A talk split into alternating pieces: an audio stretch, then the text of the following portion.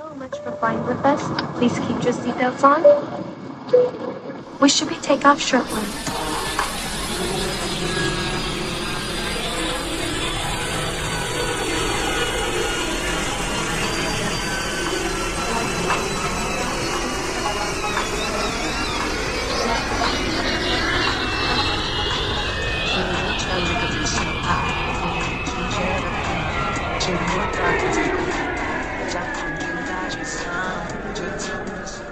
开了，觉得无所谓了。我以前就是当过空姐，现在觉得，嗯，这只是一个称呼而已。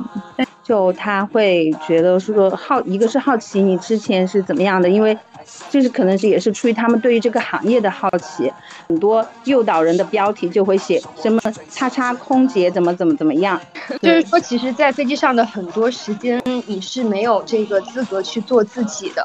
肯定说在这方面是要专业，但是专业的背后。其实可能就是内耗和自我情绪的一种牺牲。我不是一个特别就是会去吹捧别人啊，我觉得在这方面我做的是挺好的，就不会去去跟乘务长。对对对，就是行业暗话来事儿。我觉得空乘真的是一个很需要把自己的个性藏起来或者是模糊掉的一个职业。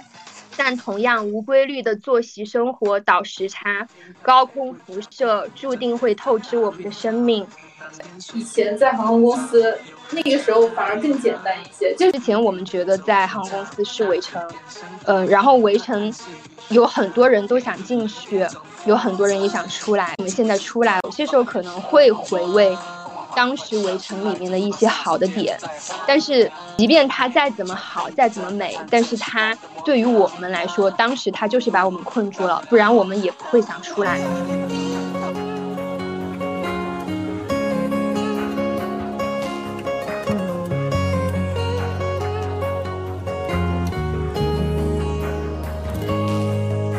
爱上了，看见你如何不懂谦卑，去讲心中理想，不会俗气，犹如看得见晨曦，才能欢天喜地抱着你。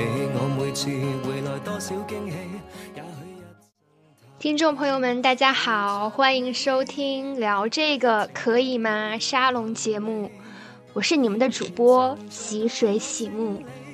第一期的主题是：我们为什么不当空姐了？今天有幸请到小尼和星星两位嘉宾来录制我们的首期节目。我们三个身上都有一个共同的标签哈，曾经的空中成员。来，小尼和星星跟大家打个招呼吧。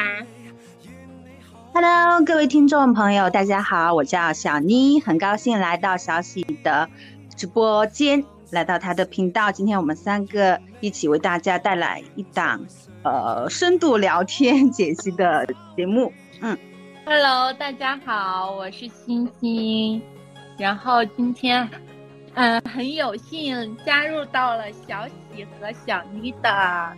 聊天室来跟大家分享一下我们这几年的一些经历，感觉现在真的是匆匆那年哈，就是回想起来，我们三个认识应该是在前东家举办的招聘会上吧，二零一四年的九月份。天呐，啊！对，当时我们是很想。就我们三个当时都还是蛮想做空中乘务员的，然后才去参加那个面试，然后就很唏嘘的是，就我们当时不会想到说九年后的今天我们会录制一个节目，叫我们为什么不当空姐了哈，因为当时是很想当的，完全没有想到会以这样一个方式来进行今天这样的聊天，因为，嗯。因为我那时候很想当，而且我觉得我我自己哈会一直当，我不知道你们是怎么样考虑的。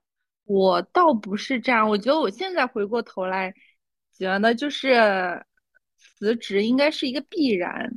嗯，当时星星是学的什么专业来着呢？我当时学的是计算机啊。哦，对对对，是的。然后我记得当时好像面试完体检的那天。嗯，你好像还急匆匆的去参加一个什么实习单位的一个团年会是吧？哇，你记忆力好好，我都忘了。这一点我记得很清楚。对对，小尼，小尼是本科学的法语嘛，然后呃，你们学 校我知道是很多，嗯，因为前东家是在你们学校也设置了一个招聘专场，就主要是招外语类和小语种有优势的毕业生。对，就是为什么会嗯走上这条道哈，我大概给大家分享一下。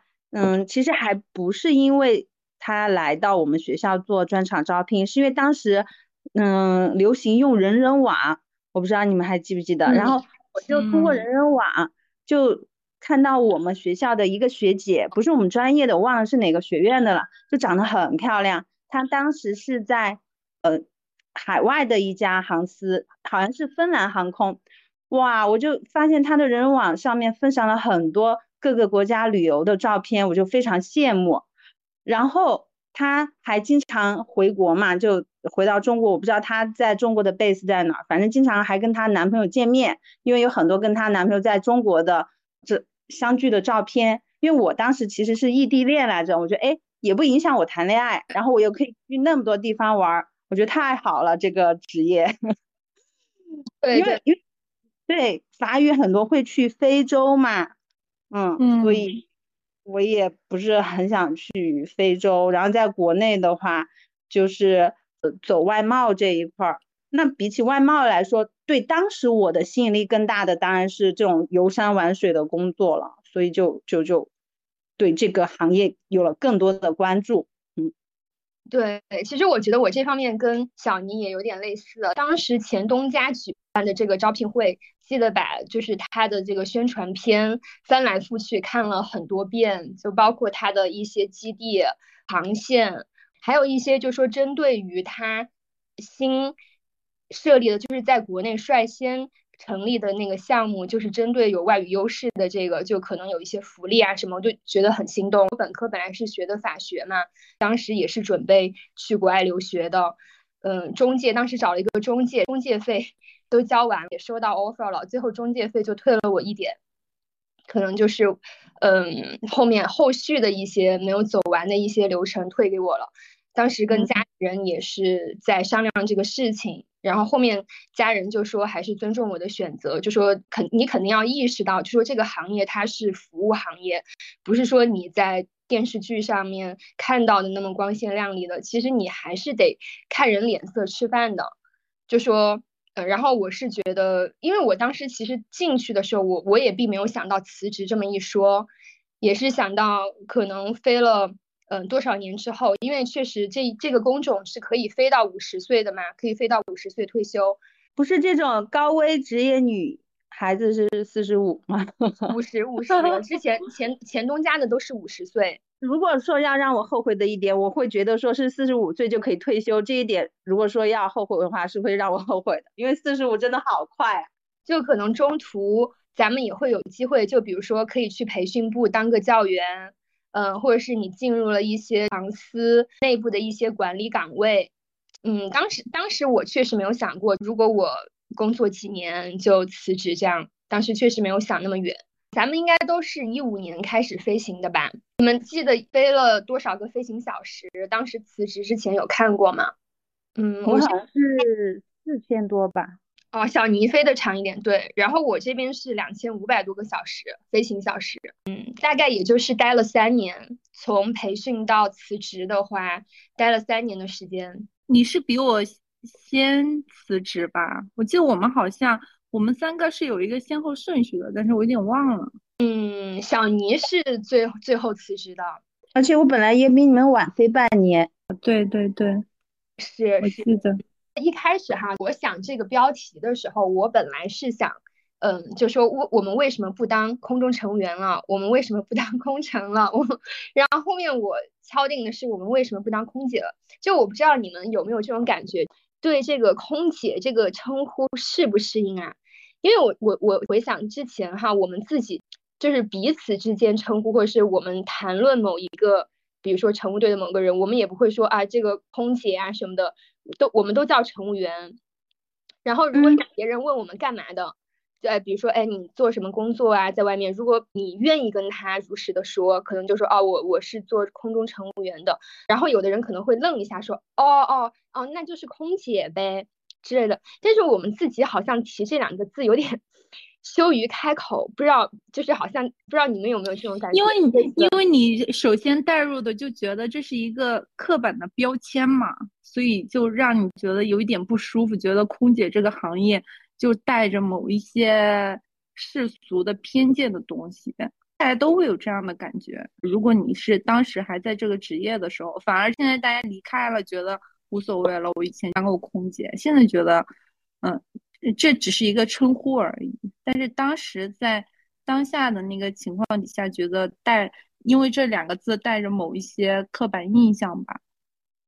对，是有一点点。对对对，星星说的很对，这可能，嗯，就是说这个有点，就说可能空中乘务员它是一个岗位，但是空姐好像，嗯，我不知道怎么确切很精准的形容这个被叫到的感觉。可能在飞机上有人叫我，比如说靓女啊、空姐啊什么的，小妹啊什么的，我觉得可能空姐跟这个差不多。如果在飞机上他说，哎，空姐帮我拿杯水。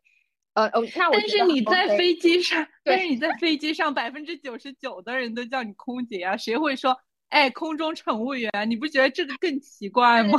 不会这么叫，是是的，不会这么叫。就如果是广有广东人多的航线，可能叫的最多是靓女吧。嗯嗯，我觉得是空乘跟乘务员，它是一种更官方的说法。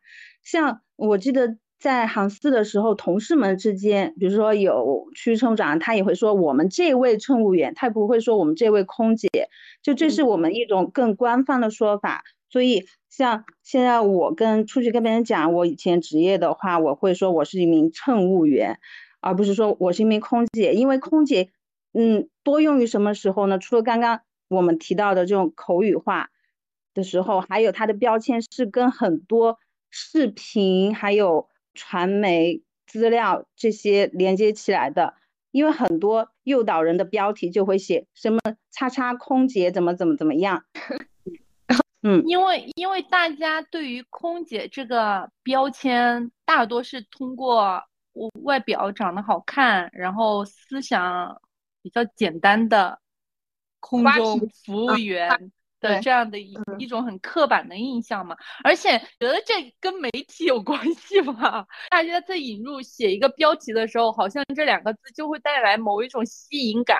我觉得大众就是很好奇的嘛，就带着某一种好奇心，就跟现在的小红书啊什么的，大家做一种标题党是一样的。嗯，好像加了这个，对，好像加了这个“解”字，就容易给人一种浮想联翩的感觉。就像高铁的乘务员，他们就叫“动姐”，对吧？对，嗯，我觉得这种都是大家嗯习惯的某一些东西，但其实可能对，就是 大大众的那种八卦心吧，就会被这些很特定的字眼给调动起来。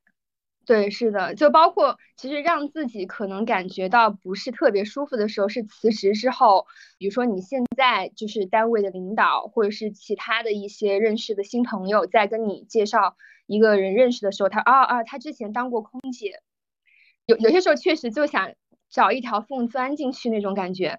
嗯，你会有这种感觉吗？你们都会有这种感觉吗？我会有的，我会有的，我是觉得很尴尬，就是当其实。这个标签，我我之前以为，我觉得这这段经历，我这辈子是很感是很感激，我也觉得这呃这段经历也造就了现在的我。但是，嗯，我不希望，其实有些时候我，比如说我进入到现在的职业角色的时候，我并不想让人了解太多。比如说你之前干过空姐什么的，他可能就会把他的转移点转移到之前，嗯，这个就像刚刚您提到的这个。就说空姐的这个可能有一些，比如说浮想联翩的成分呀，有一些好奇心啊，他就会削弱对你现在这份职业的了解。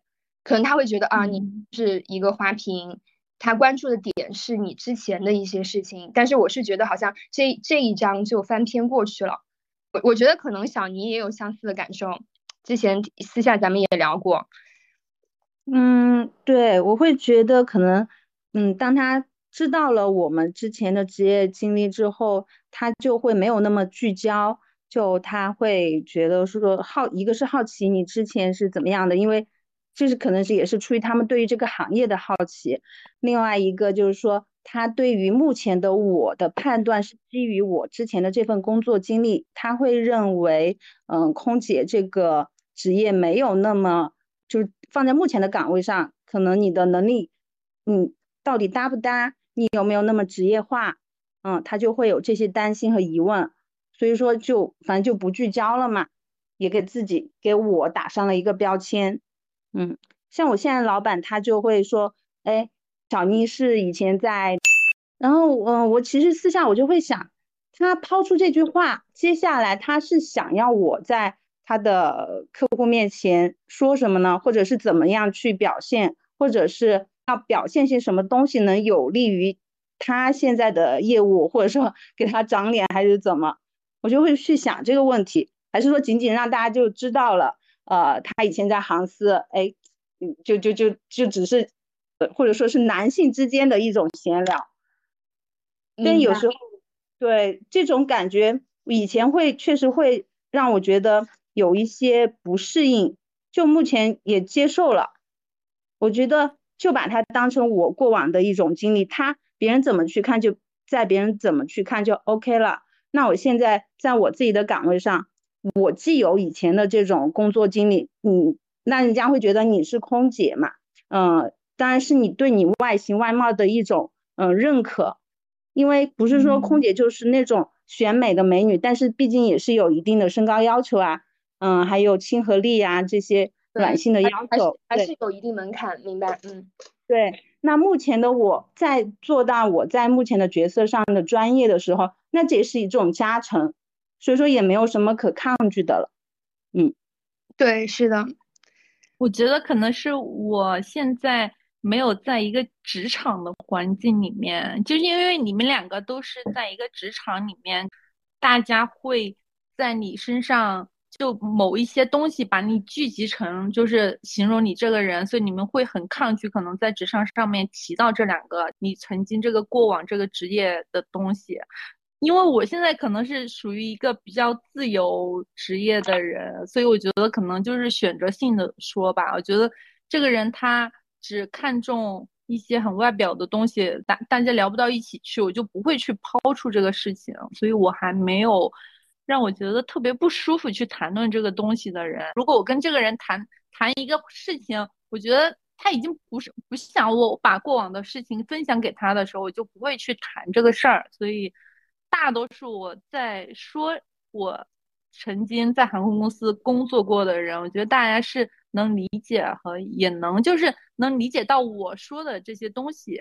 就是我觉得这不是一个，就是这个职业给我带带来的不是一些什么被污名化呀，这这一类的东西。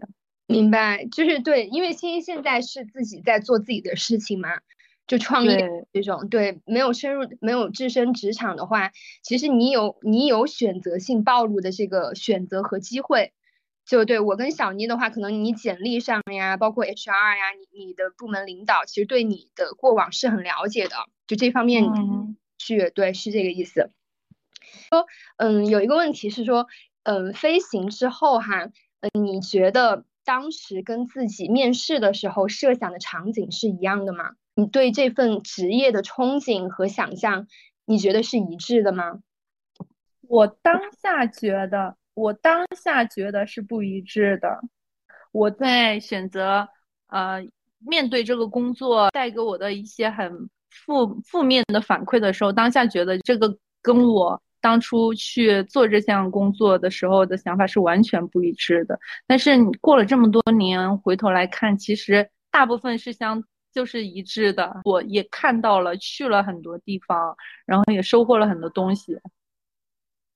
明白，就说你刚刚提到的哪一些就比较颠覆自己想象的点在于哪些呢？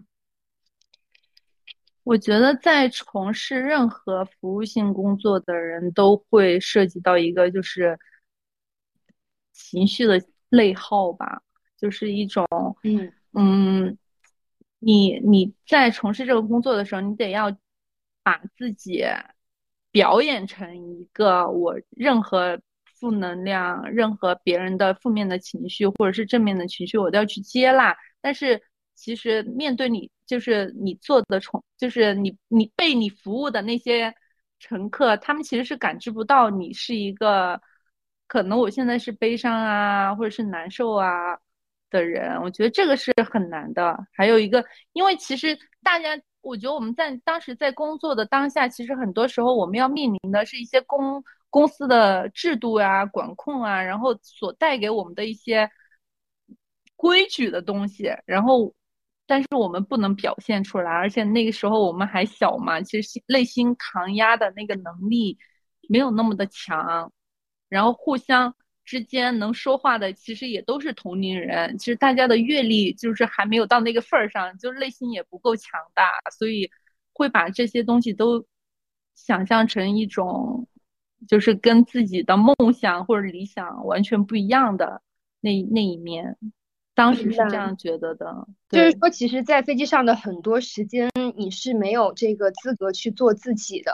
你你肯定会把自己的个人的一些情绪，包括在航班以外的一些个人私人化的一些情绪，自己把它消化掉，然后要戴着面具做人。确实，乘客他也没有这个义务说去接纳你的不良情绪，肯定说在这方面是要专业，但是专业的背后，其实可能就是内耗和自我情绪的一种牺牲。对对对，这个这个是要戴着面具做人。然后，嗯，对我来说的话，我有有一个就是不太，当时我没有想过的是，就是除了做，就就比如说倒时差、作息不规律，这个肯定都是早就有预判的，因为从他的体检的筛选，那么严的体检，其实也是要淘汰一批可能身体素质不是那么强的人，因为你如果身体素质确实不具备这个条件的话，也无法扛得住这种频繁倒时差、非国际的这种。生活作息就觉得有一点，我当时嗯可能没有设想的，设想到的是，就说嗯确实航司是半军事化的管理，就说可能下个月，比如说周杰伦要开演唱会，我们想去看他的演唱会，但是你无法完全预知那一天你是不是真的没有班。嗯，你说的这一点是我让我觉得最不适应，或者说跟我设想差距最大的地方，其他的。可能跟就工作上的内耗，跟乘客这一面，我其实一直觉得还好诶。就我我觉得我的嗯工作上的不好的情绪，更多的是来自于整个的架构，但是跟旅客这方面都还好。其实对于自己来说的话，他这种管理是让你其实是压榨了自己的一种自由吧。就说你的呃空闲时间，包括在这个城市，但是。如果它符合排班的规定，它是可以给你加班的。但你你做的就是在那里不停的刷班，然后你要保持你的通讯畅通，让公司的人能够可以顺畅的联系到你。然后你也不知道下个月什么时候那天是真的没有班，就也许可能我们出了大业，知道下个月，比如说二十八号我们从纽约回来，那二十九号肯定是有空。二十九、三十号这两天肯定是四十八小时之内，肯定是不会说有其他的班，这是在你的休息期之内。但是万一这个班，万一这个纽约它变了呢？万一这个纽约取消了，给你排其他的班呢？所以说你这个月也不敢说我就能百分之百的确定我二十九号能够参加那个演唱会，所以这一点确实是很磨人。然后对，还还有一个是说。就有一点哈，因为我确实数学不太好，从小数学都不太好，我特别不喜欢卖免税品。我不知道你们 有没有这种感觉？嗯，因为因为我可能有两两三次卖免税品之后赚错钱，然后周免我休我在睡觉，周免给我打电话，嗯，说，哦你你那个少那个钱袋里面少了多少钱什么？然后我当时第一个反应你知道吗？是什么？当时第一个反应并不是说。啊，我啊，我糟糕了，我又要搭钱进去还是怎么样？我第一个反应是说，哦，我马上补给你，嗯，千万不要跟乘务长或者是主任乘务长告我的状。因为我觉得其实我们当时都是刚参参加工作，其实大家对就是我们去就是面对这个工作的时候，会还是有。套用一种在上学的时候的模式，我不知道你们是不是有这种感觉？对，有一点看老师嘛，对，老师所以就是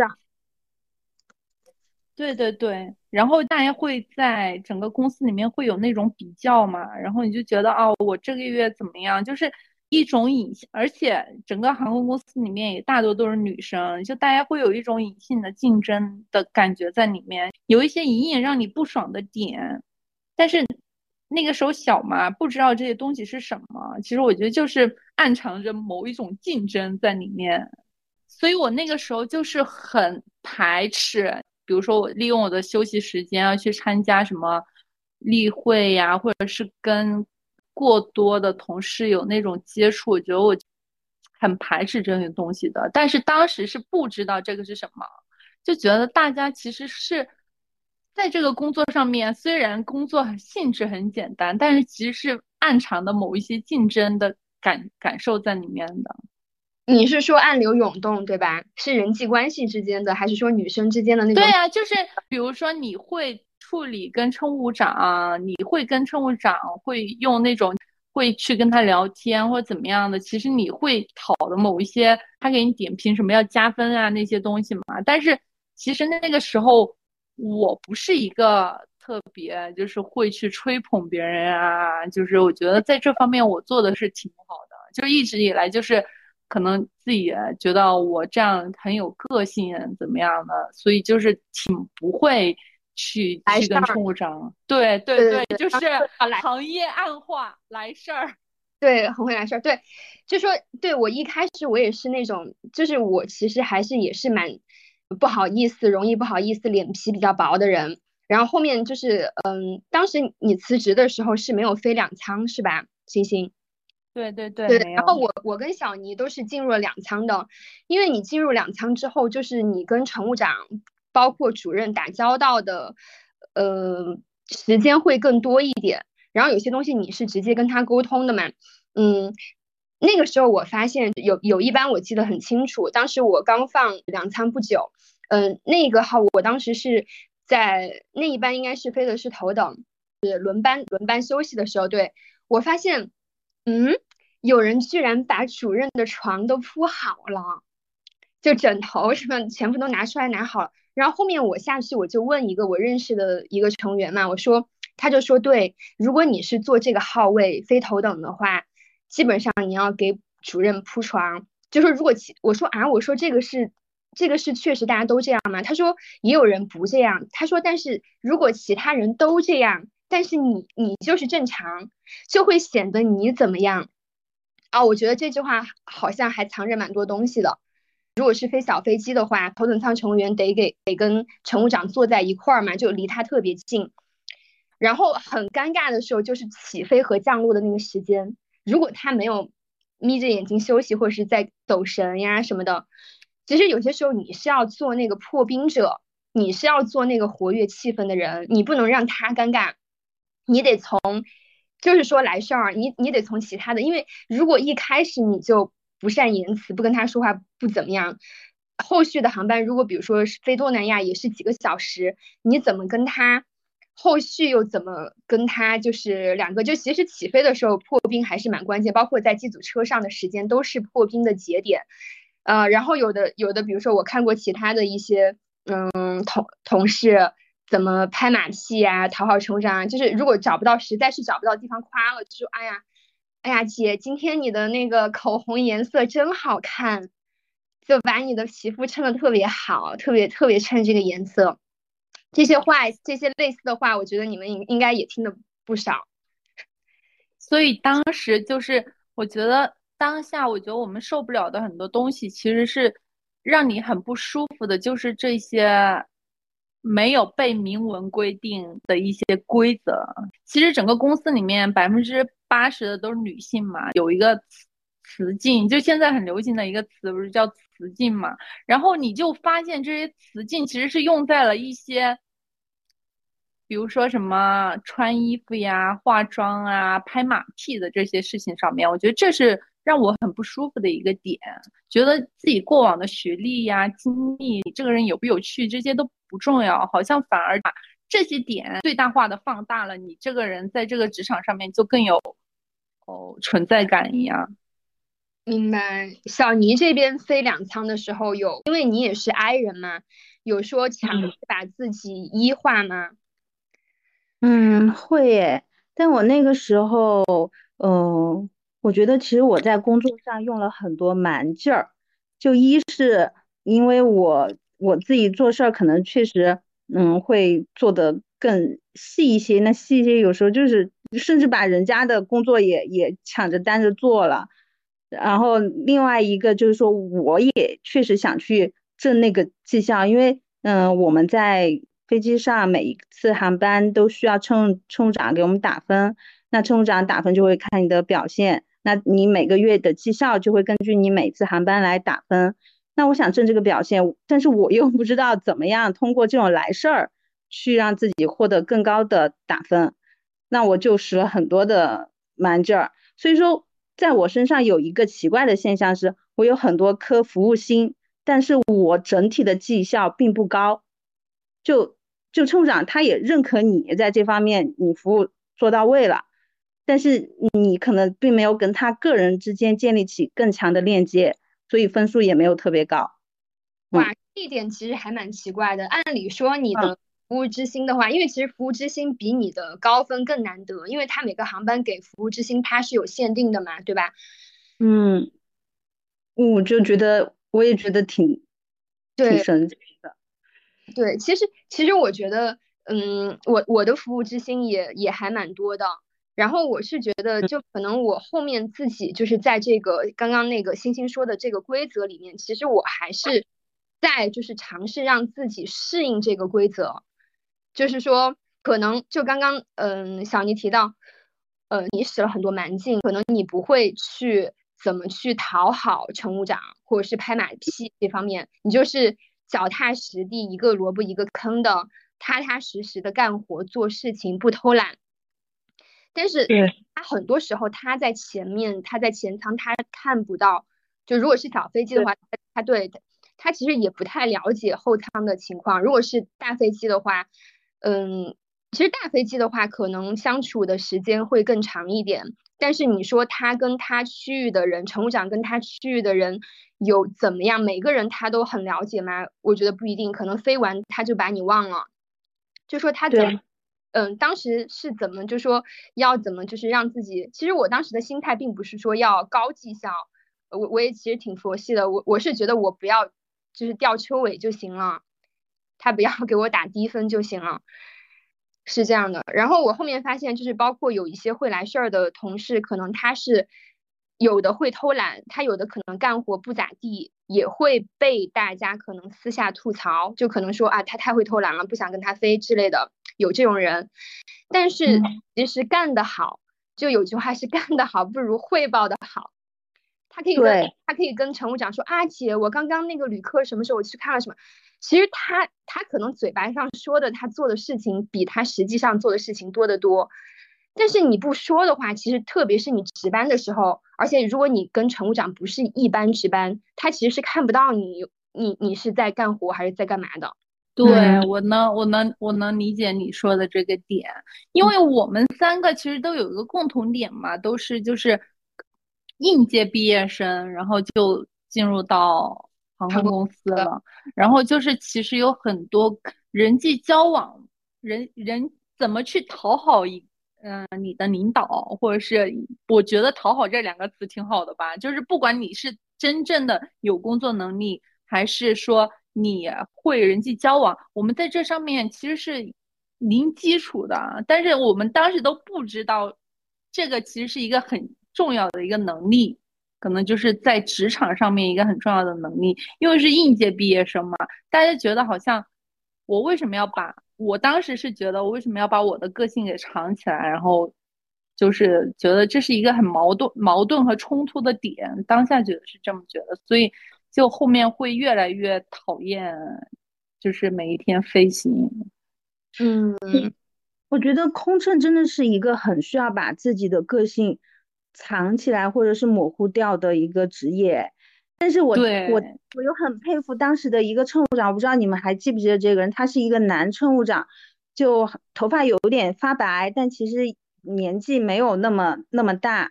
他每次飞行，嗯，跟大家相处都很融洽，就很有自己的个性。就这种人，他也能在这样一个系统和生态之里面找到自己的一个很自洽，以及别人也都能够跟他很好的融合的位置。我觉得这样的状态就非常好。这种人，他就一是他又能发挥自己的个性，第二他又能够很好的融入到这个系统里面。但我觉得这一定是常年摸索出来的，因为我们待的时间都没有那么长。就如我在想，如果我们一直干的话，可能我们自己也能找到自自己的位置和舒服的点，还是在一个混沌的调整的摸索的状态里面吧。可能那个时候我们都还觉得我是一个比较高敏感的人，然后做人这个工作让我的高敏感更加的敏感化了。对对对，包括做这个察言观色，你真的是察言观色。就其实可能这个人他并没有，就是从可能这个旅客出现了，特别是飞两舱之后，从他一上飞机，这个雷达就开始敏锐起来。你会觉得啊，这个人是不是很好相处？这个人还是不太好相处。其实你的这个这个这一点，你开始就就是立在这个地方的。然后还有包括就是飞飞国际的时候，就有一些旅客。他可能他的餐食并没有怎么动，然后当时收盘子的时候，就包括我的区域乘务长就会问我，他说啊，这个为什么没怎么动啊？你去问一问是不是对餐食不满意？然后我当时真的以为可能这个人是不是餐食不满意？你知道有些旅客他是生闷气的，就他可能当场不发作，然后背后投诉你，但这种事情就是我们确实比较害怕。然后我就去问那个旅客，我说啊，您是不是对我们的餐食不太满意啊？要不要给您换一个其他的，或者是怎么样？然后说了一大堆铺垫一大堆，他回我一句，哦，没有没有，我是在休息时吃饱了。然后我当时对我我第一时间就反馈给我当时的区成长，我就觉得我们真的，我是觉得这份职业确实这方面有利有弊。可能这这方面可以带到我现在工作当中，那我可能会比其他人多一点察言观色。但是这种高敏的这种职场的这种怎么说呢？这种性格吧，就是在职场当中的这种高敏形成的这种高敏的反应，确实会无形当中消耗自己很多东西。而且而且当下我们又是才到一个陌生的城市，有很多。不安全感，其实你在这个城市里面太多不安全感了。然后你的工作给你带来的更多的是一些你要自己去摸索，然后一些负负能量的反馈。所以当时我们都会变得很暗淡，懂吗？当下我们是觉得没有太大的那种希望，就是我所有的。情感，我的很多东西都消耗在工作上面了。其实你在其他任何地方是看不到这种希望和感受的，就是没有一些对一些细微的东西还有那么多感知的能力。我当下是这么，嗯，这种感受。我很想家啊，就是因为每天我们迎来送往，送别人回家，送别人呃离开家去另外一个地方求学或工作，就。我很奇怪的是，我在飞机上，我有时候跟旅客待在一起，我会觉得呃更安心，因为我就觉得这些大爷大妈就像我自己的大爷大妈，就像我的姐姐、我的妈妈、我的亲人一样。当我自己回到自己的宿舍之后，因为因为对，因为我们是住宿舍嘛，星星好像是很很早就开始自己一个人住了，我是一直在住宿舍，然后小喜也是一直住的宿舍。没有没有，后面我搬出去了。你哦，你后面搬 没注意。我也是后面，就是到期之后搬出去了嘛。没到期，没到期就搬。没到期啊？哦，我是住到期之后，然后又搬出去了。反正，但是我觉得我搬出去 也像是在住宿舍一样，因为都是你自己一个人。当时还有另外一个好朋友，嗯，因为没有太多家的感觉在异乡，所以回到家里面就会让我觉得。啊，好想家呀，好难受啊！就那种那种感觉，会让我对这份工作有有就带来更多的不安全感。是这份工作，在我工作完之后，就飞完之后，会让我觉得更不安全。所以当时你你们不你们记不记得，当时我们就是聚在一起讨论最多的就是要不要回。自己家乡的城市，我觉得我们讨论最多的点都是这个，要不要回家？其实那个时候大家都是很想家、很想家的。然后又迫于在一个陌生的城市里面，然后我们我们讨论的话题可能有百分之九十都是要不要回家。对，想嗯我跟我跟你们分享一篇，就是我当时就写的一篇，就是日记吧，算是。当时我是躺在床上用手机记的，然后存在了 WPS 里面。进去了之后我就没管了。我是昨天其实在找一些素材的时候，突然翻到了标题，我是自己给自己起了一个叫“想通”，我给你们念一下。现在差十分钟到凌晨两点。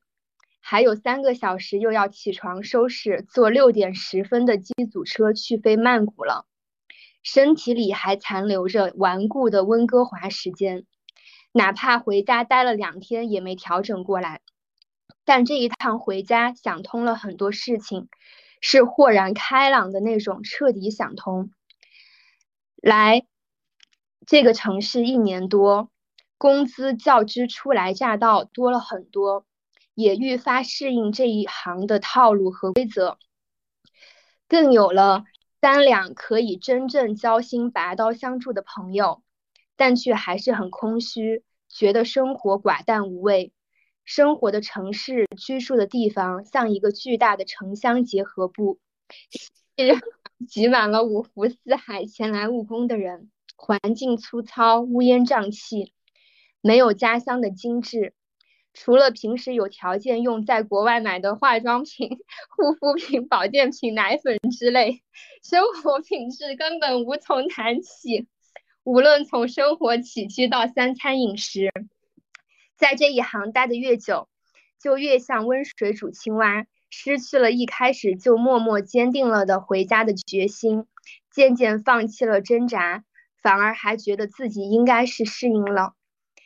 不过，还是感恩这份工作，让我在一年多的时间里，足迹便已遍布近二十个国家，用着少女时期就迷恋过的化妆品，拿着就算在一线城市也算得上体面的薪水，这些都是我曾经选择这份工作的原因，也是很长一段时间里我舍不得抽身离开它的原因。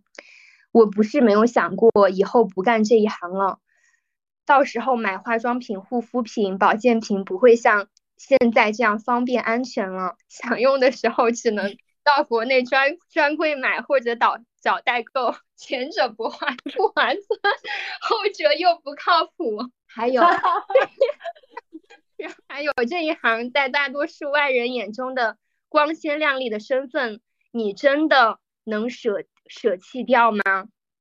但同样无规律的作息生活、倒时差、高空辐射，注定会透支我们的生命。现在还能支撑，只是因为年轻。熬夜带来的伤害，是吃多少保健品、做多少运动健身也弥补弥弥补不了的。离开这一行，只是或早或晚而已。所以，与其到那个时候已经深陷围城，想辞职却已年龄偏大。之前学的知专业知识都忘得一干二净，还不如趁早走出围城。但是家乡不一样，嗯，离开了之后才深知它的好与甜。就像黑黑巧克力，总觉得它是苦的，但当你咬了一口苦瓜过后，再回头吃黑巧，才发现原来它那么甜。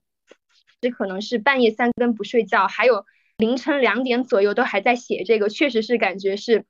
很想要抒发一些情绪，就记下来的这种。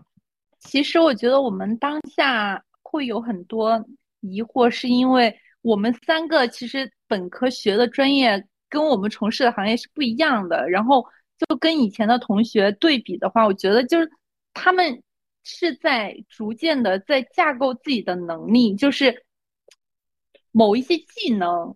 方面，但是我是觉得，我虽然我现在跟他们对比起来，我是我的工资可能是可观的，但是我觉得我这种能力是在不断的是在丧失的，然后就怕就是这种不安全感还来自于这个工作，我如果离开了这个工作以后，我要换其他的工作岗位，我觉得我可能连很多刚毕业的大学生都不如，当下是这样一个状态，所以我们就一直在。有一个有一个迷茫期嘛，就是我当时当当时在选择辞职的时候，就觉得老是觉得要不要辞职，就是一个很矛盾的点，就是觉得自己其实从这个工作离开以后是很难继续其他的工作的，因为自己没有这样这方面的能力。对，其实我是觉得可能那个时候焦虑是大于一开始的那种浮躁不安，可能焦虑的情对占了上风的，就是对自己未来的一个方向的不可控，然后也是刚刚包括我们的一些之前的朋友啊，就是同专业的人，他们可能是一直在一个上升的空间，就我们这种确实是看上去很美。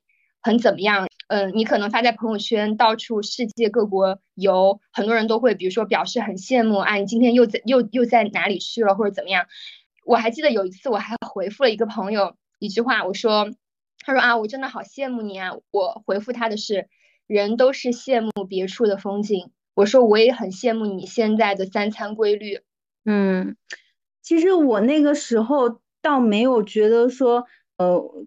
以前的同学，他们在一个快速上升的空间，因为本质上来讲，他们那时候好像比我还要艰难一些，但现在看他们走的会比我快一些，嗯，所以在那个时候，一个是因为这个原因，还有一个是我是处在井底的，我在乘务员这个井里面，其实我是不知道外面的世界的，所以我也不知道人家在怎么样走，嗯。我在这个井里面，我就觉得这个井其实也挺好的，所以其实我是觉得我可以一直在这个系统里面，就就算当时谈到想能不能去到另外一家航司的在成都的基地，是想走这一条路子的，所以说也没有想过真的要离开这个行业，因为我自己离开这个行业更多的是因为个人嗯情感的一些上面的。嗯，妥协，呃，明白，个人对，那就，嗯，对我一开始还说，本来很好奇，就说什么时候，就是哪个节点，或者是发生了什么事情，有什么导火索，让自己开始萌生了萌生了想辞职的念头。职业本身的原因，就是最早我们提到的，他的管理规则就很不自由。那我想要跟一个人长期的在一起。如果我们的嗯工作时间不配，且且又是异地的情况下，就很难达成一加一大于二的两个人在一起的这种诉求，就没有办法。嗯，对，星星呢？我觉得我不是在某一下突然就决定了，就是我觉得这种这种情情绪是慢慢积攒起来的，就是在我。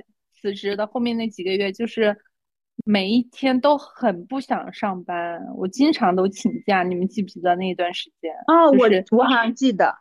对对，我觉得我觉得这是一个积攒的东西。我不是说立刻就改变了，我觉得我一下就要改变我的人生。我觉得是积攒到最大化了，然后就辞职了。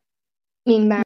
我分享两个点吧，就是我积攒就可能促使我想辞职，而且后期的时候我确实觉得自己好像很痛苦、很内耗。我觉得每多飞一个航班都很难受的时候，跟嗯小尼提到的类似，就是说它的一种不确定性，还有它其实剥夺你。其实我最讨厌的倒不是说飞航班，可能你给我排一班新德里打卡这种很难飞的烂班，我也我也就认了。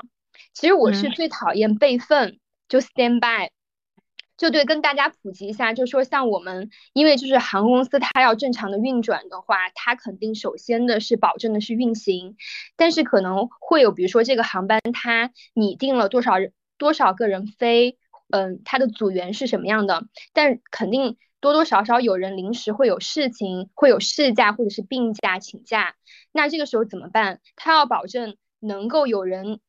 嗯，不影响运行的情况下，能够接替上，就有人就是主备份和次备份。主备份就是在公司旁边的酒店，几点到几点，你要你要以出勤的标准，化妆、盘发、穿制服，然后签到了之后去酒店休息。如果签派给你打电话，那你马上就跟你说你要备上哪个航班。然后对我来说，这个就是午夜凶铃。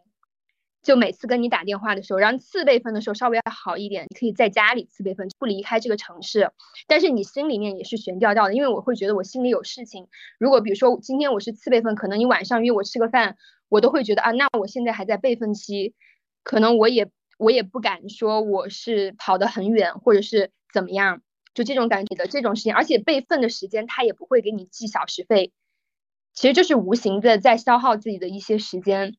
嗯，然后这个是一个就是备份，然后嗯，还有一个就是说暗访，就可能就是跟旅客，我跟那个小尼类似，就说旅客这边的消耗其实也还好，虽然我是高敏，但是有一些消耗可能是从内部管理上面的消耗，就说航空公司也会有一些资深的乘务长，他会以旅客的身份，他不穿制服来做这个航班，来悄悄的观察你在航班上的表现。然后他所有的观察都是以非常严格的培训的标准，但是你在实际操作当中，如果比如说你要按那个执行下来的话，那你的服务时间你肯定要延得很长，就在实际操作方面就不可行。然后有一些是安全方面，就我我记得我有一次就是因为呃可能就是航班检查，然后我们那一次我我我我看一下我当时记得哈。就是那一班，我当时我还发了一条朋友圈，也是二零一六年的事情。我说，嗯，一直以为自己不是一个负能量很多的人，虽然经常多愁善感，但在某些人眼中也算活得没心没肺。但最近负能量真的快超负荷了，也绞尽脑汁想了许多对于未来的打算。进入五月以来，雷暴的延误、突然的加班、大业之后的卡休息时长，还要利用空闲时间去参加晋级考试、到到新部门报道，以及之后参加安全机考服务复训一系列事一系列事情，虽然搞得身心俱疲，但也觉得这是选择这份工作所应该承受的压力范畴之内。但今天第一次遇到公司客舱检查员暗访。还是家乡航线回程，他们一上来就看到过站期间我们后舱乘务员座位的安全带扣锁没扣好，马上拍照取证。之后发餐发水都小心谨慎，但也被发现了一些问问题：服务台乱，在服务台干活不注重三清，围裙褶皱，旅客在飞行过程中使用充电宝没及时制止。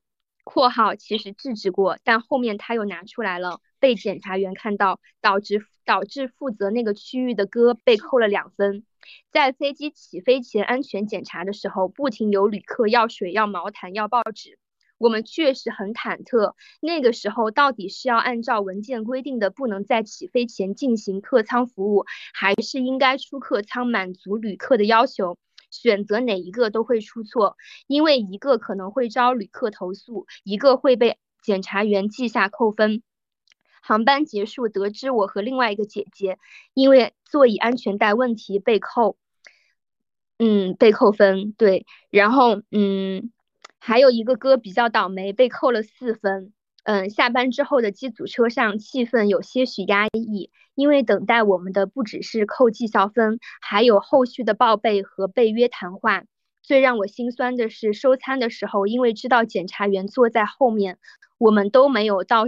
戴手套收餐，光是光着手接过一个个沾着唾液的水杯，还有流汤滴水的废弃餐壳，还一遍遍回想自己收餐时的微笑到位吗？水杯的摆放合格吗？收餐的动作标准吗？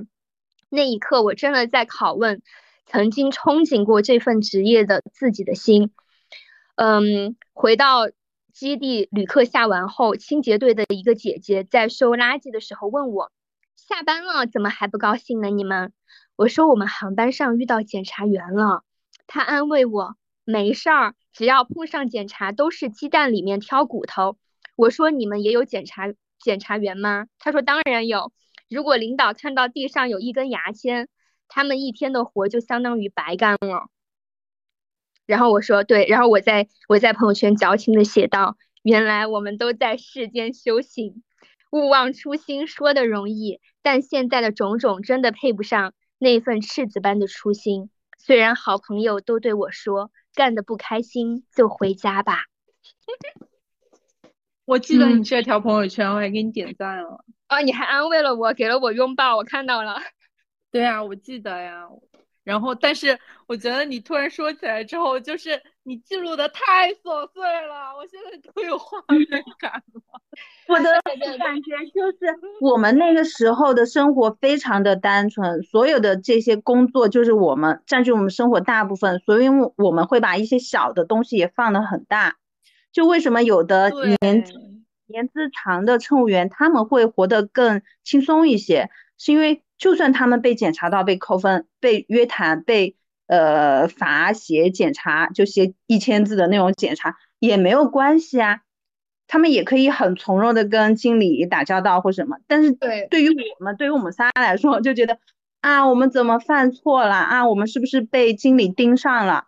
就会把这些事情放得非常大。对，其实小尼有一个点，我觉得就是我也在探究过，为什么一些资深的成员他们的心态会比较好。其实我觉得有一点是跟我们不一样，因为我们三个当时都是飘着的状态，其实连个家都没有。其实那些资深成员，他家里面的事情是一个庞大的支撑，之后他回去可以吃上家人做的饭菜。有什么不开心的事情，比如说呃我骂一下谁啊，这个人太傻逼了，或者怎么样。他有家人跟他开导，而且比如说，如果是家人也是这一行的，那他更理解这些事情了。但是我们确实就缺少一个，其实我们还是异乡人的这种漂泊状态，加上这种情绪的这种叠加，其实有很多可能会影响情绪的一些不好的点，它都叠加在一起，压死人的最后一根稻草。其实可能这种稻草有很多，它都扑面而来的，好像就压向一个人一样。嗯，是这种感觉。对我确实记记得很琐碎，但是我现在你知道吗？其实我很感谢，我很感谢那个 WPS 的那个云记录。如果没有这个，我当时的那个就是这种非常琐碎的事情，我真的就忘记了。就是我也不知道，因为很多人说七年你的细胞什么就会换一次嘛，对吧？就是其实七年之后你也不是你，我就觉得很感谢，就很多很多个七年之后。可能我在航司的这短暂的三年，我会觉得像一场梦，但是我很感谢我当时的记录，就让我觉得这场梦又是那么的真实。嗯，对，就很琐碎，因为我确实也是那种话很多，就可能跟熟的人在一起，我话也是很多的人。我刚刚又看到一条备份的这个事情哈，就说 stand by，就我很讨厌这个备份。然后二零一六年七月份。嗯，昨天晚上还在跟好朋友说，今天主备千万不要背上他的烂班打卡。他还安慰我，不会的，别人不想非打卡的话，早就请假了。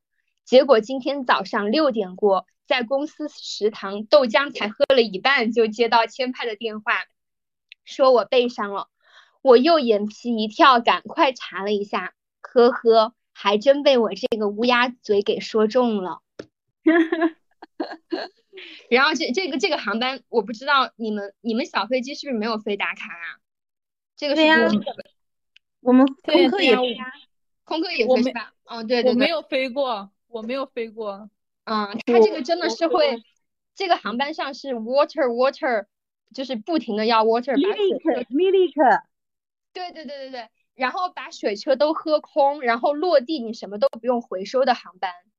呃，然后洗手间特别脏，这个航班大家说很恐怖，其实我觉得还好哎。啊，其实我飞的时候很恐怖啊，就是洗手间，就是我进去打扫，地面全是水，就不知道的还在里面洗个澡，我不知道地上是尿还是什么。对，哦，他们会要很多东西，但是有一点他们没有那么刁钻，就他们可以刁钻，但。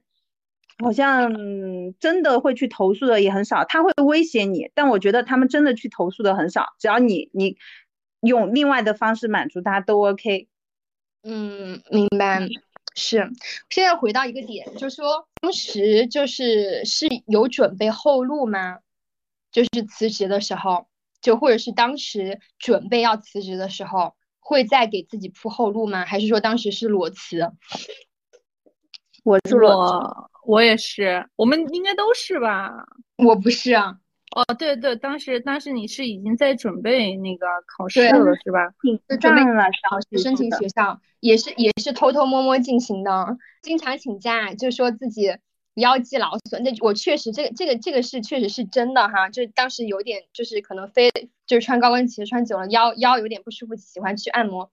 然后后面就以这个理由请假嘛，比较好请去参加雅思考试啊，然后准备，就基本上其实是是无缝衔接，就是辞了之后，然后马上那边就过了没多久就出国留学了这样的。小喜有一点好奇的是，在我们最开始聊天的时候，你说是在准备申请国外学校的过程当中，又面试上了航司，嗯。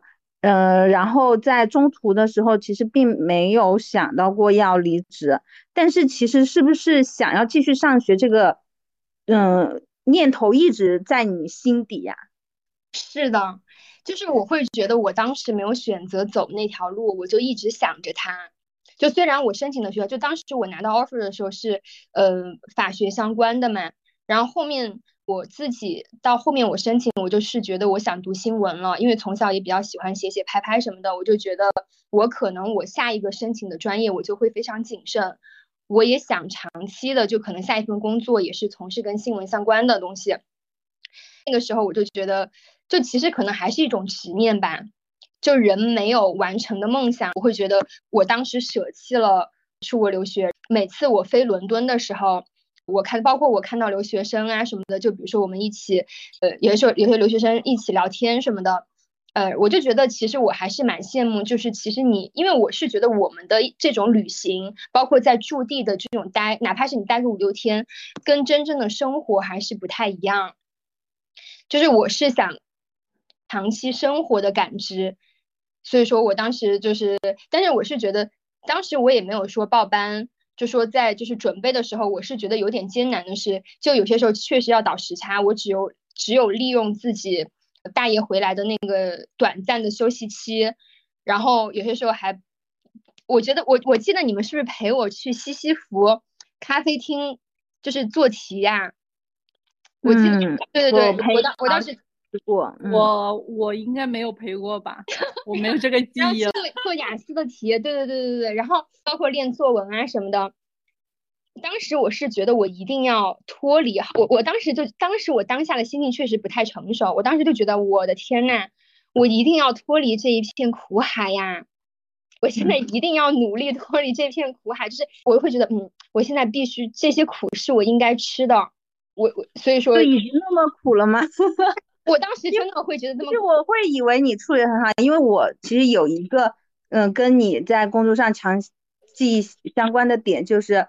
你当时跟我说过一句话，你说你就把他们，他们就是指乘务长或者是同事，把他们当成你自己的哥哥姐姐，你去问他们要不要喝水啊，这些就很自然啊，就你把他们当成你自己关心的亲朋好友，就可就很自然了。所以我觉得你在这方面还是可能会比我跟星星更强一些，但可能因为你是爱人，爱人你是演绎的更好一些嘛。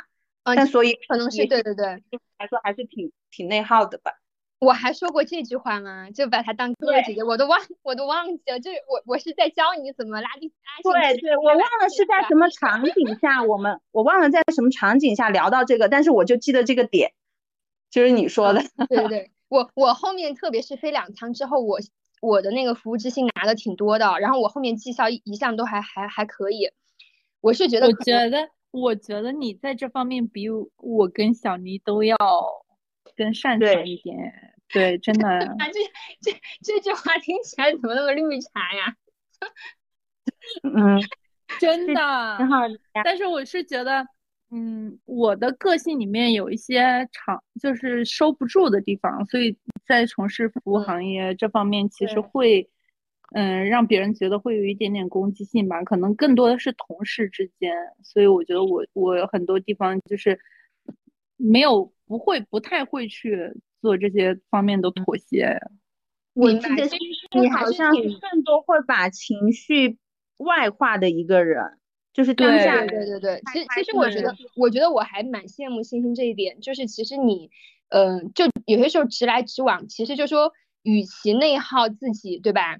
不如指责他人。我听你之前也聊到过，有一些，比如说你觉得很奇葩的乘务长怎么的，有的你也是不会给面子的，就或者是有一些不不太好相处的同事，可能你当时就会垮脸还是怎么样。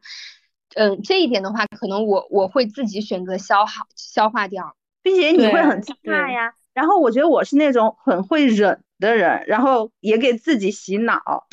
就在航司这个体系里面，大家是早一天都是姐嘛，就是辈分等级观念很重。我记得我有一次好像跟小喜一起走在路上，我们之前的一个乘务长给我发信息，什么我备注了什么什么姐，然后好像你也认识那个什么什么姐，就说还什么姐呀、就是我是会很注重这些，其实这些东西也一直影响我到现在。嗯，就是很小心翼翼，这个东西一直到现在，其实也会影响我。对，嗯就就说这方面，对，就是我会是怕规避引起别人讲很多东西，就反而有时候会显得没有那么轻松了。我记得就是现近期哈，近期就有一个前辈吧，他就给我说过一句话，他说他就他在我身上感知到的一个点嘛，他就觉得，嗯，其实不管你在面对一个 title 多么大的人，我们其实都是平等的，我们都大家首先都是人，其次他的光环值，他身上的一些嗯属性，并不说就是他一定怎么好嘛，就大概这个意思。就我觉得是现就是现在说的那种叫什么去滤镜化，就是不要对对任何人的生活抱有任何的滤镜，我觉得也是任何。东西都经不起拆解哈。对，任何东西，你如果要透过表面看到本质，你会发现其实每个人都有经历一些很煎熬的时嗯刻。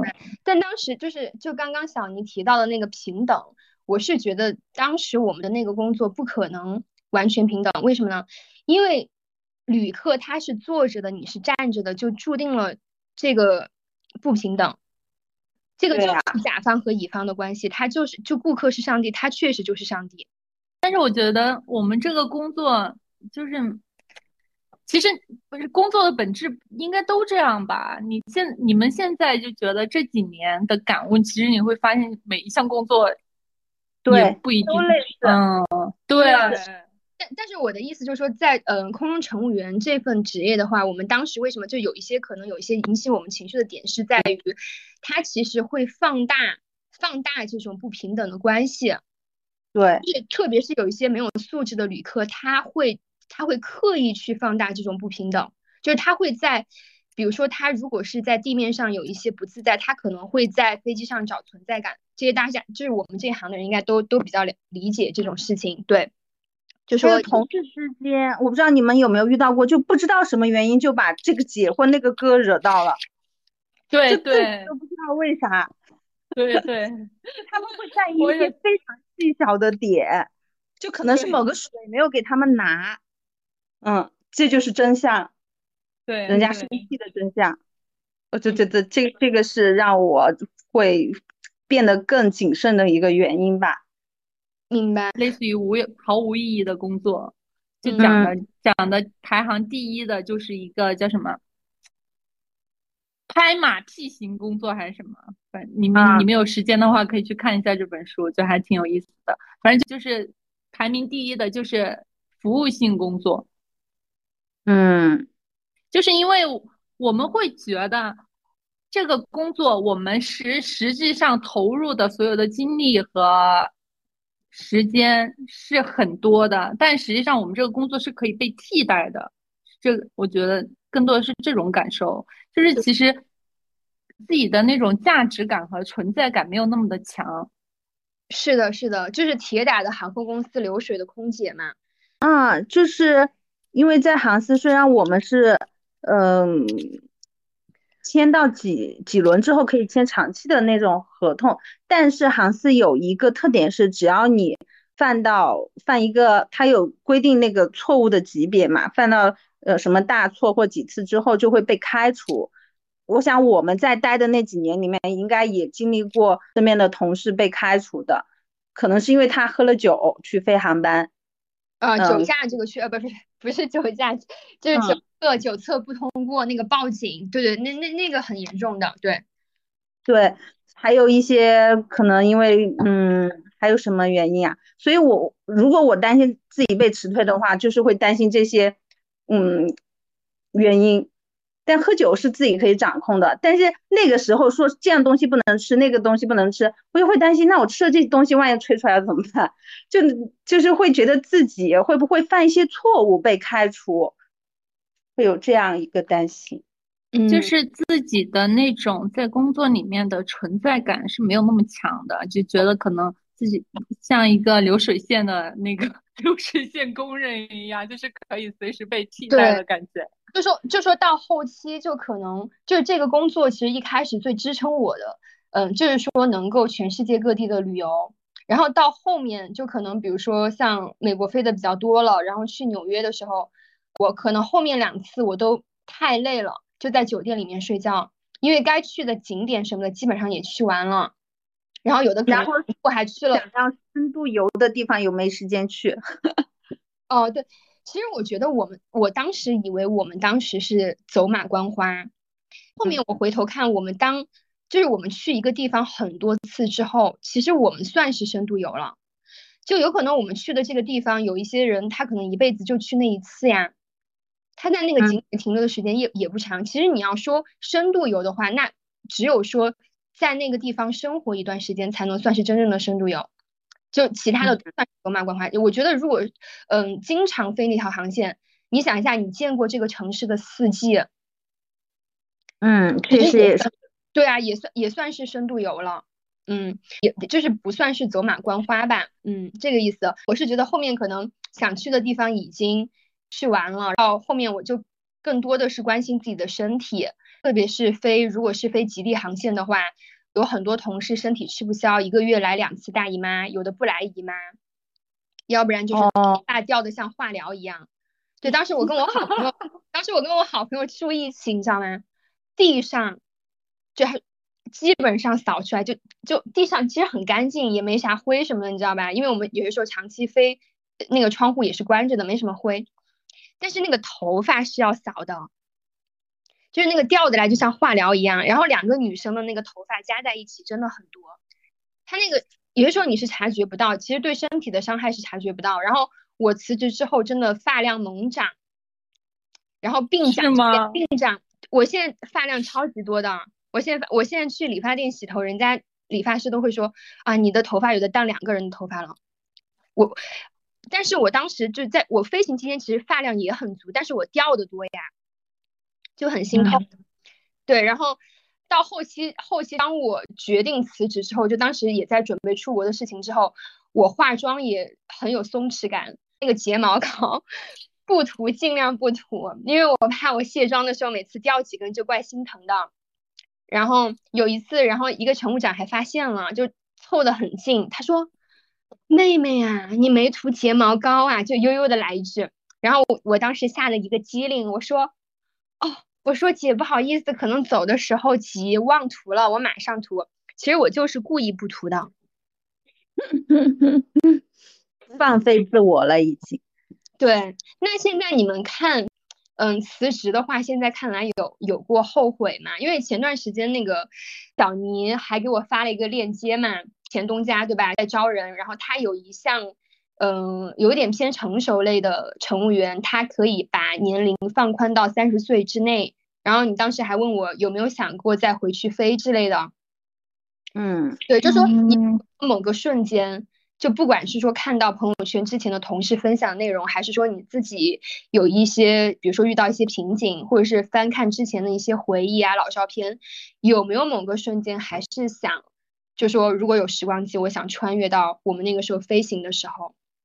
嗯，对我来说是有的，嗯，因为我我离职本来也是基于另外的人，就我们这个共同体的考虑，然后当我们没有取得好的结果的时候，嗯，我会觉得说我原本的生活其实是相对平静的，或许说我跳从一个城市跳回到我的家乡这边来。那我可能还是在航司这个体系里面，那也可以平平稳稳、安稳的。其实我一直是一个更倾向于过小日子的人，所以，嗯，我就是我会觉得小尼是。很是可以安慰自己到，就是不管在什么情况底下都能生活下去的那种。我觉得你是会自我说服的那种人。对，会说服，但是在某一个瞬间也会觉得说，哎，如果没有其他的干扰因素的话，那我是不是会嗯更平静一些？因为。嗯，可能是因为两个人之间发生了一些不平静的事情，我就会觉得，如果我继续原来的这种轨道上面工作或者生活的话，是不是会更平静一些？就在我觉得可能没有发生的那个生活，也许会比现在更好的时候，我就会后悔。所以这中间肯定也就包含了我如果没有离职，也许就更好了，就会包含这个东西。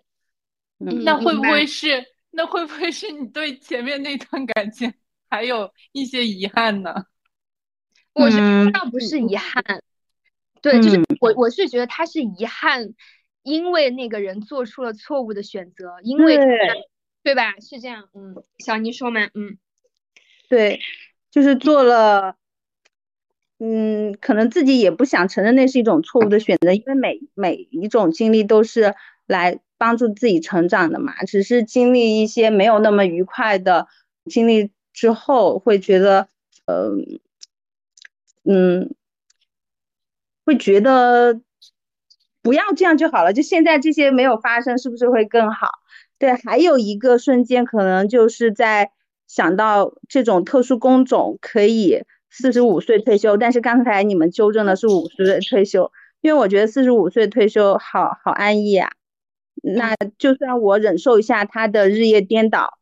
那也可以呀，现在三十加，然后再过一面试的时候都快十年了嘛，所以十年是很快的。如果真的四十五岁退休，就在那个改革之前是四十五岁退休，那其实真的还蛮好的。因为我朋友圈里面有退休了的乘务长，我觉得他们看着还非常的年轻，就相比同龄人哈，真的是很年轻。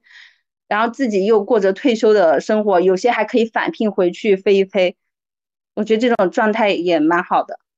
嗯，对，其实是五十五十岁的，就是你说四十五岁应该是病退，就可能他们有特殊的一些身体原因，然后向航司申请了之后，我记得是四十五哎，我师傅不是也退休了吗？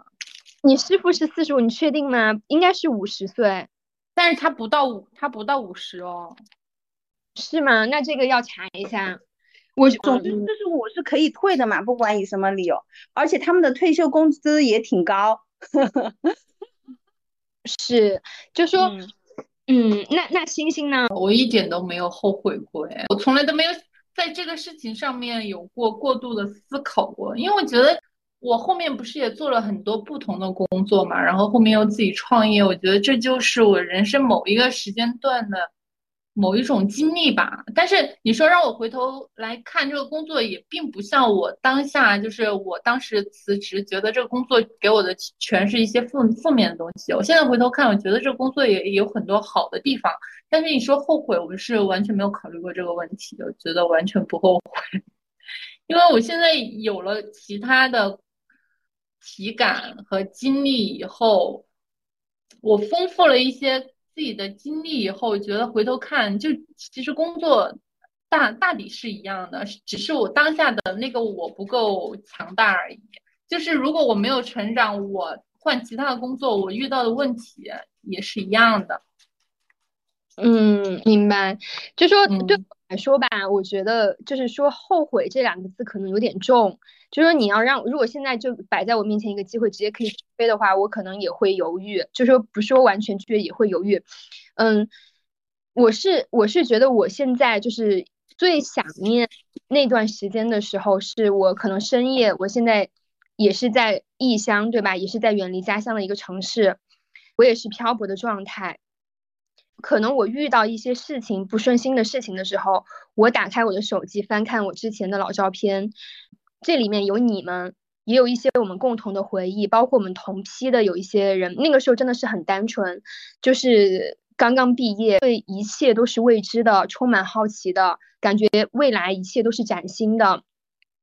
那个时候有很多憧憬，呃，那个时候我就觉得，然后其实航空公司的职场环境，你说比起外面的，确实单纯的多。我当时其实不能理解，当时我们就会觉得好像被乘务长屌，被旅客屌，是一件很天大的事情啊！不顺心就去洗手间哭一哭，回家哭一哭。但是现在好像就是后面我们愈发成熟，在进入到新的行业，就另外的行业，另外的职场，我们会发现，确实航空公司的。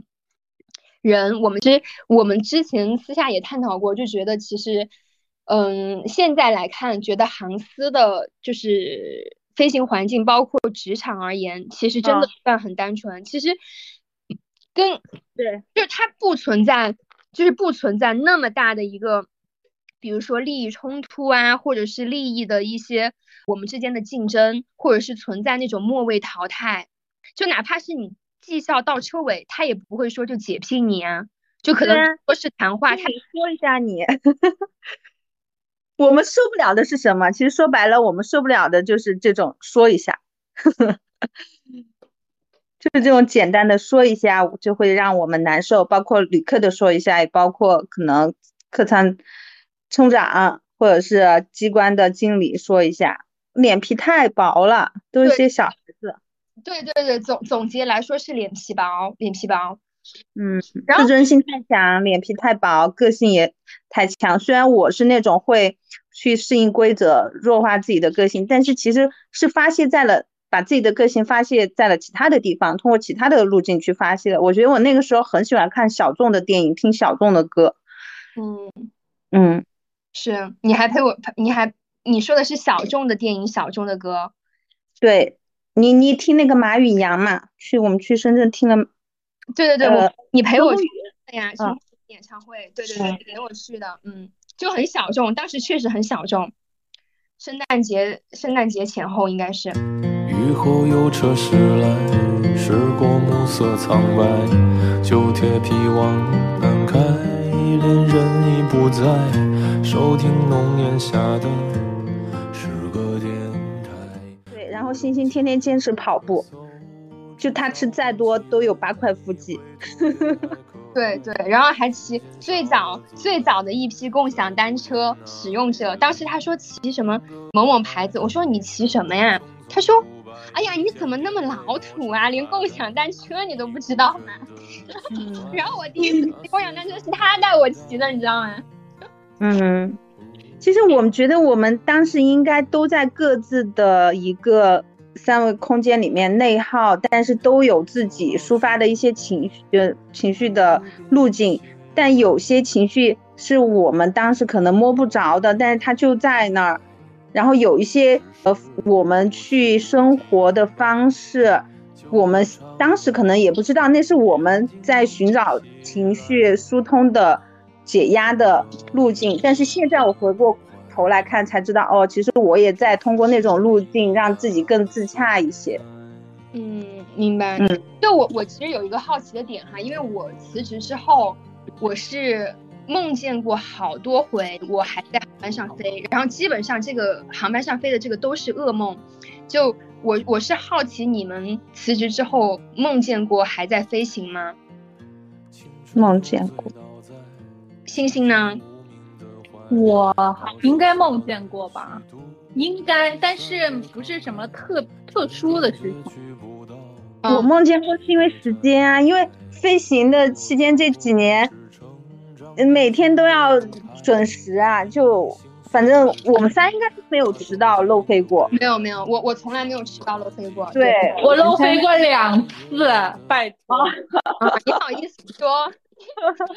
你非我我还说今天能不能不要提到这个话题，显得我真的特不专业，你知道吗？就是在好像是半半年内吧的表现，你是有个性的表现，什么有个性的表现？不是我，对，那个时候对那个那个时候我记得在培训部的时候就就要求，就说你不仅要有手机的闹钟，他怕你手机没电或者是不响，你必须还有一个当时要求哈，必须实体的闹钟。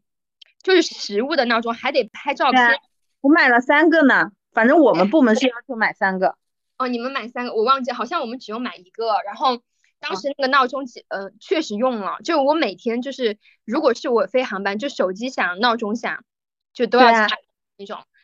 对，这这个时间观念还是就这个，嗯，这个好处是其实培养了自己很守时的时间观念。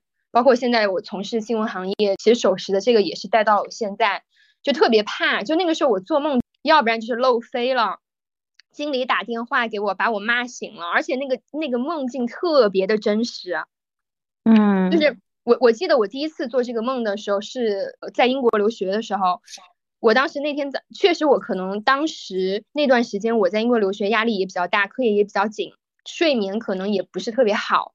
然后我梦醒了，就我后背都湿了，就是漏飞的那个梦。然后，然后我自己跟自己说，我说还好，你你已经辞职了，就是我自己悄悄跟自己说了一下。前段时间有我我又梦见了，梦梦梦见自己忘带围裙，好久没有发餐。我梦见我回去飞，好久没有，嗯，我发餐发水速度特别慢，被乘务长屌，后面还被记日志。哦。我好像都记不太清，记不到我这么清楚的梦境了。但应该也是因为时间，就梦到看时间几点几分了，是不是要到报道的时间了？应该是这种情境，但具体的已经记不清，而且好像也很久没有梦到过了。可能是目前的东西也很高压，所以说那种高压已经在我这里不产生威胁了。嗯，明白。我我是觉得，其实，嗯，现在就说，那你们后面有没有一些，就比如说遗留下来的小习惯，就是因为这个职业带来的，就是可能。我先说，我先说，因为我喜欢把那些牛奶，就一升的牛奶喝还是水果喝，就是给它压扁，这个真的是，嗯，我保留下来的习惯。那你是专业的厨房二号，回收回收小 小，嗯。因为感觉这样之后空间真的减少好多，而且而且压瓶子的时候很好玩啊，也很解压。嗯嗯，星星呢？我是我辞职以后坐飞机，老是觉得会特别关注他们，比如说乘务员做什么东西啊什么的。我现在觉得好像这个这这份职业的东西带给我的一些东西，好像都已经 快彻底完了，结束了。除了可能出门的时候收拾会很快，就是啊，对对，这个是这个这个我也是一样，就是收拾箱子，然后从箱子里面拿出东西。出差现在包括出差什么的，你说要收拾什么东西，包括回家，那速度是相当快。对，但是其他好像你说特别的影响，真没有特别多了。嗯，但是但是那些记忆点呢倒是有，就是你说会影响我现在的行为的，好像就是出门很快。很有条理性，收拾东西对，就说要带什么东西必需品，然后包括有一些小样，就是一百米之内的，其实自己心中有数，因为确实坐飞机现在出门坐飞机也不太想托运，然后就把它归类啊什么的，这这方面倒是有有一个比较好的习惯，然后有一个不太好的点，也是确实我可能太高明，我现在自己坐飞机，我对那个呼唤铃有一种 PTSD。Flying with us. Please keep your seatbelts on. We should be take off shortly. 我好像我好像脑子里自己都就在嗯过它的流程，我就在过它的 SOP。哦，那我有一点有点变态的，也是我我好像记得我自己坐飞机给人家卫生间还叠纸，叠三角形是吧？我也叠。真的是有图，对，然后啊，有有一点是特别搞笑，就就是有些时候坐飞机的时候，就是嗯，比如说落地了，刚刚落地，然后我想去上洗手间，他的那个洗手间的门还没有开，对吧？我自己就从外把它开了，对，然后那个乘务员就一脸懵逼的看我一眼，好像都好少自己飞的时候去上洗手间了，我怕他们打扫的没有我干净。现我现在已经飞成飞成前东家的金卡了。他们有没有做好服务？没有特别在意这个耶。但是我现在不会去带入以前的那种角色了。就是以前觉得啊，我不不想怕麻烦别人什么的。现在我就觉得我为什么不要这些服务呢？嗯，就你该享受的权益都要享受。对他现在是甲方思维，但是我现在我我可能还没有出来，我还是有点不太想麻烦别人，就是有些时候我可能自己到机场过安检之后自己买一瓶水，因为我不太想一直的倒水，我就买一瓶小矿自己带上去发水环节，如果我睡了，我后面也也不再要了，然后就自己喝，这样的。哦，我会点特殊餐，就是如果我记得的话，嗯，那你有点讨厌。嗯，那那可能这个时候我也跟星星一样是甲方思维，我觉得有这个服务，然后然后我自己又需要，我为什么 不享受？但是我我的点在于说，如果对方忘了或怎么样，我也不会去投诉他呀。但是对于别人来说，可能他来问我或者给我提供这个，就已经是多多一多了一些工作了。对你一般点什么特殊面？低脂啊，或者是那个。呃，有一个就蛋白质更多的那个叫啥来着？哦，我我我知道，或者是或者是素，嗯嗯，因为你有海鲜餐啊那些什么的啊，这个高蛋白啊，因为你在你在那个严格的减脂期这方面卡的比较严，确实有些时候如果是正常的旅客餐的话，会比较油，油会偏大一点，你减脂，嗯，然后那现在就说。嗯，现在就是能介绍一下你们现在在做什么吗？就有没有近期有没有一些就是打算，有一些近期的梦想。近期我在装修店，面包店吗？嗯。你是已经衍生出了其他的分店了吗？星星？没有，我是换地方了，现在。哦，恭喜恭喜！但是我因为之前那儿。不太好做，所以才换的。之前那边太贵了。我有点好奇，嗯，你你你现在做线上吗？比如说外卖，或者是自己的小程序什么的。以后就是想用，就是更多线上的模式，因为现在时间都不好做嘛。对，感觉现在很多面包店也是走线上的量会更多。对，反正我现在就觉得其实。我当下的状态也是挺难的，就是不是，可能比起以前在航空公司那个时候反而更简单一些，就是因为更简单一些，才会有一些乱七八糟的想法，还可以选择，觉得自己有更多选择的空间。然后到现在我们这个年龄段的时候，发现其实选择的空间并没有那么多，反而会很很怀念那个时候的自己。嗯，因为年轻啊，年轻就没有失败，年轻就意味着无限的可能。我们还是 baby。对我，我我我是觉得他们现在还在飞行的人，更多的是觉得这个是一个养家糊口的工作。我觉得很多人肯定会改变这个意识了，就不像我们还谈什么理想啊那些。老空乘就是呀。嗯。嗯，对对，是的，是看的，这是一份工作。老老的空乘确实就是一个简单的工作，而且很多资深的乘务长在国外他是过的是中国时间的，那那么多年他是严格的按照中国时间睡觉吃饭。嗯，所以任何事物都会达到一种平衡嘛，只是我们没有给他足够的时间，就选择在这之前就选择了离开。嗯，小尼现在在做什么？能跟大家分享一下吗？就是离开了之后。嗯，我现在是一个在公司上班的搬砖人。对，我的工作类别就我们的行业跟之前跟航司也没有关系。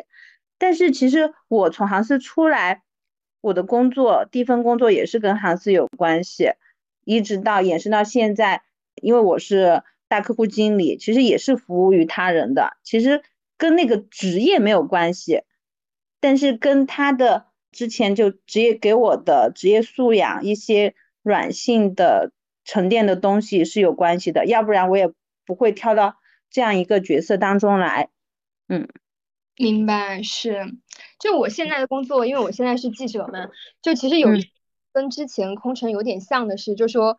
他不要求就是坐班或者是打卡，就是有一些时间是比较灵活的，嗯，然后之前也是飞飞的越多挣的越多，然后我现在也是可能算是就是稿子写的越多挣的越多这样子，他的每个月的收入吧，就是嗯。是属于不稳定的状态，就不是说每个月都是一样的。嗯，嗯上面跟之前有点像，然后有一个共同点，就说还是与人打交道吧，然后就是要采访呀，不停的。其实我觉得作为一个 I 人，虽然我是 E E 的成分，就是我觉得我是 I 人里面算 E 的，嗯，也是因业的改变吧。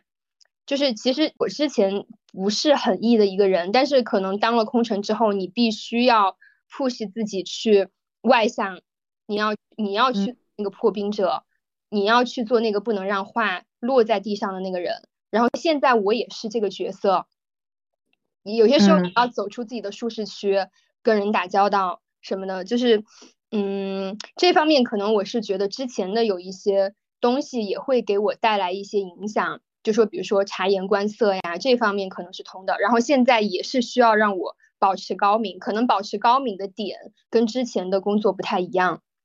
嗯，就是今天我们谈下来，我觉得有一点，我是觉得我们三个可能达成了一个共识。就有一句话就是大家可能都听过，就是永远不要美化那条你没有选择的路。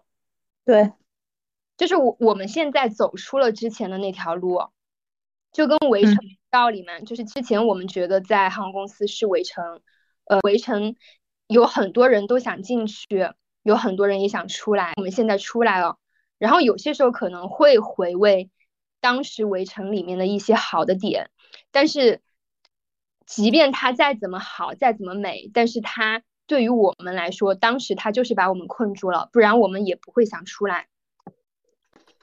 嗯，就如对于我个人来说，我不管是因为什么原因离职了，但是只要我不离职的话，我就没有后面这些工作经历，我觉得也非常可惜。如果我走在人生的终点来看的话，嗯，这也很难去判断说是嗯可不可惜，只是说我现在有了这些经历之后，就是当我有了这个东西之后，我觉得我有的这些东西也非常好，嗯。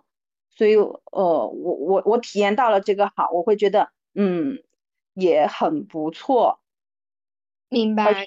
对后面有了更多的机会去对比，去回对时候的经历，你才知道真正的好和你真正想要的生活、真正喜欢的职业是什么样的。对，就像我刚开始说，我在那个井里面，我在那个系统里面，我不知道外面世界什么样。我我跟你说，之前我连外面人家工资什么公积金啊，什么这些说法我都不知道，因为我我们三毕业之后就进去，然后工资进行四也没有谈过，也没有谈薪这个环节，什么都是规定死的，很多规则这些都都不了解，而且也自己也不会主动去了解，嗯。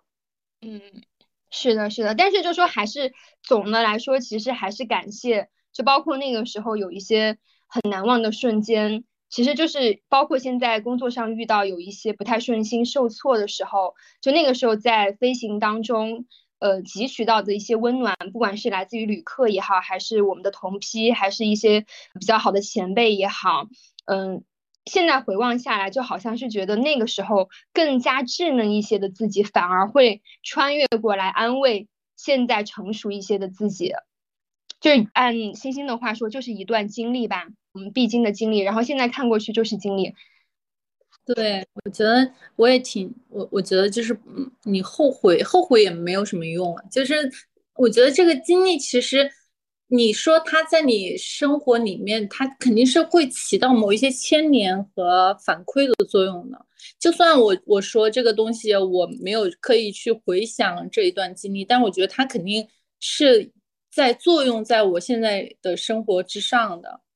反正我觉得就是构成我现在这有某一些想法呀什么的，我觉得都是参与在其中的吧。但是我也不后悔，就是有这这一段经历，我觉得。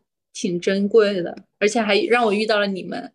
嗯，哇，好感动啊！你这个说的很好，真的。嗯，好的，好的，嗯、那我干个杯，干个杯，来。哇哦！对，那好的，那嗯，本期的聊这个可以吗？就结束啦，欢迎下期去收听哦，拜拜，跟大家说拜拜吧，拜拜拜拜拜拜。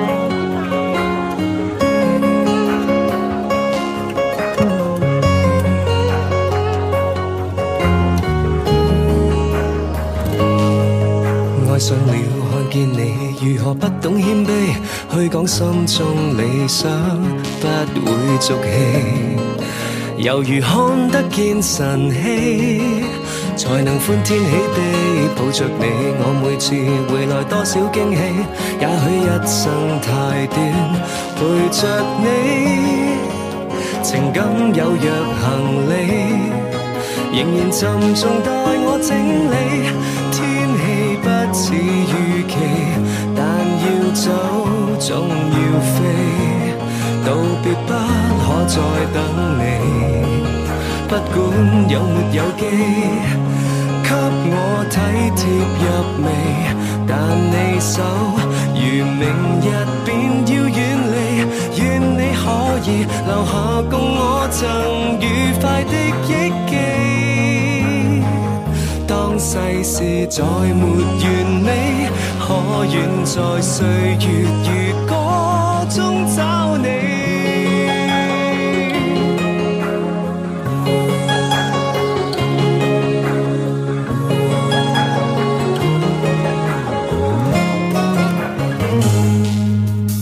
见了，背向你，回头多少伤悲，也许不必再讲所有道理。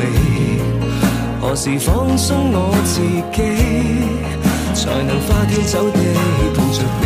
我说过如何一起高飞，这天只想带走，还是你？如重温往日游记，但会否